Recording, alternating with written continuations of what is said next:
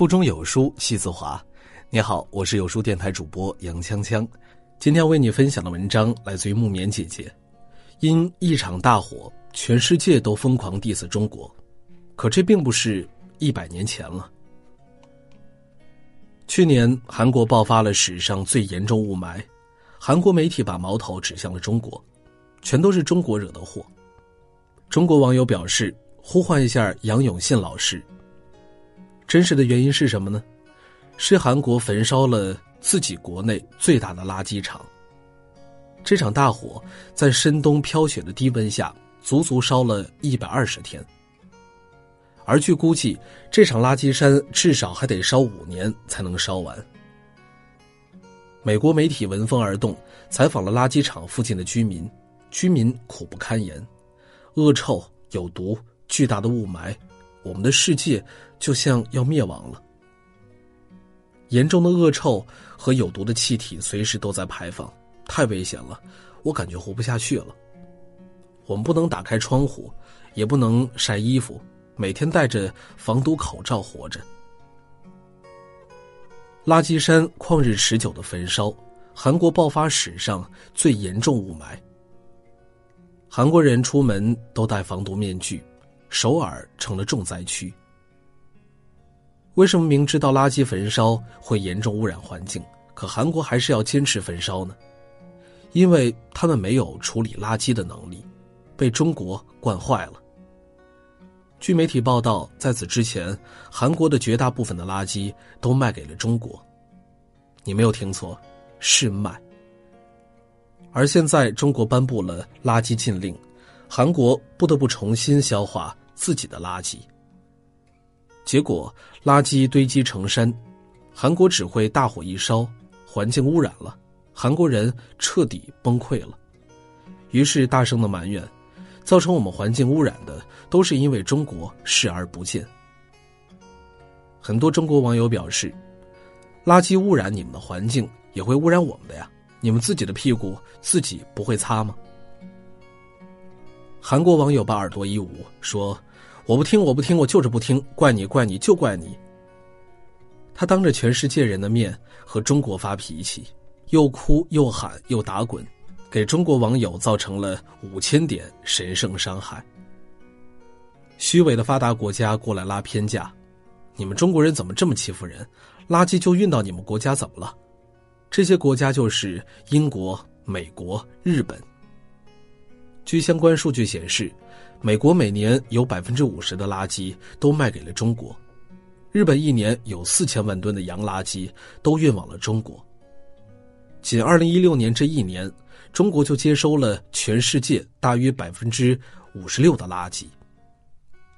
中国担任了全世界的食迷群体，他们不仅心存感恩，现在还指责起来了呢。中国不收洋垃圾，导致了全世界的围攻。而围攻背后的心思，满是资本利己主义的败絮。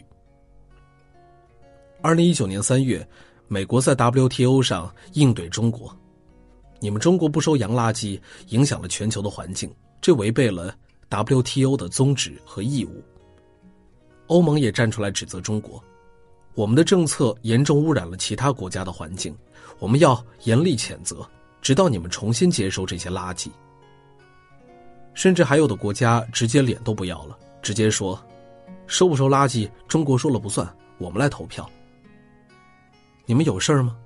就你们都是皇亲国戚、世袭罔替的铁帽子贵胄，不能接受污染，中国被污染就没关系是吗？前三十年，中国替全世界消化了绝大部分垃圾，承担了全球的食腐工作。为他们创造了甜美的空气，维持了优质的水源，保障了最宜人的宜居环境。全世界都称赞日本的街道干净的令人害怕。资本主义的美好和富饶，都是建立在中国的大量环境污染和破坏之上的。垃圾全部都运往中国，美国成为了全世界最少污染的国家。澳洲的白海蓝天都应该感谢中国。资本主义把人利用完之后，还带着精致的屁泥，这些国家还要点脸吗？能做个人吗？甚至还有中国人为了美国绿卡回踩祖国。中国的环境差是因为什么呢？就是因为这群茹毛饮血的资本主义国家。中国帮他们消化垃圾三十年，换来的是什么呢？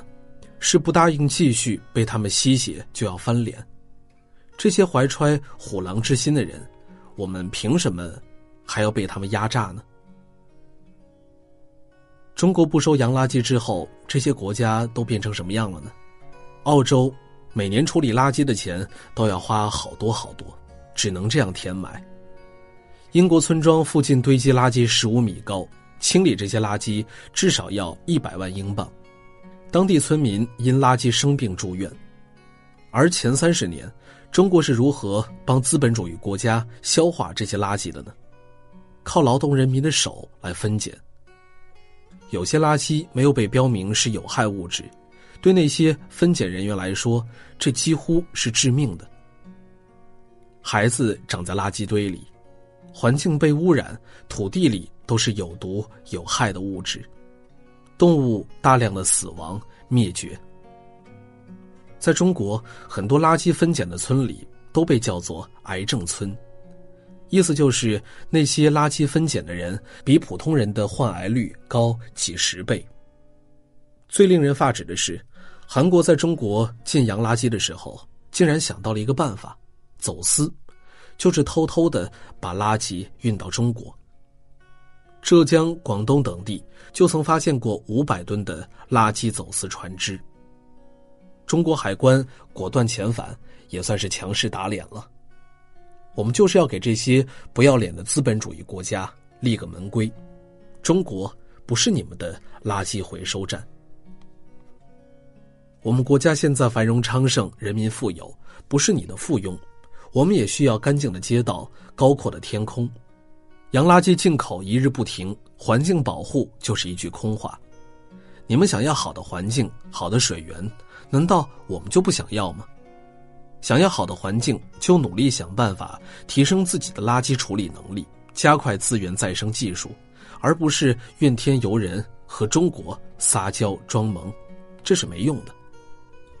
你们想要光鲜亮丽，不落一身灰，就踩着别人的肩膀，那合理吗？一个真正体面的大国，就要有大国心态，要懂己所不欲，勿施于人。靠着卖力撒泼、推卸、甩锅，我们只有一句话：休想！支持中国禁止洋垃圾，请分享，让更多人知道。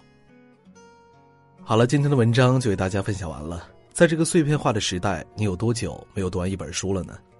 长按扫描文末二维码，在有书公众号菜单免费领取五十二本好书，每天有主播读给你听。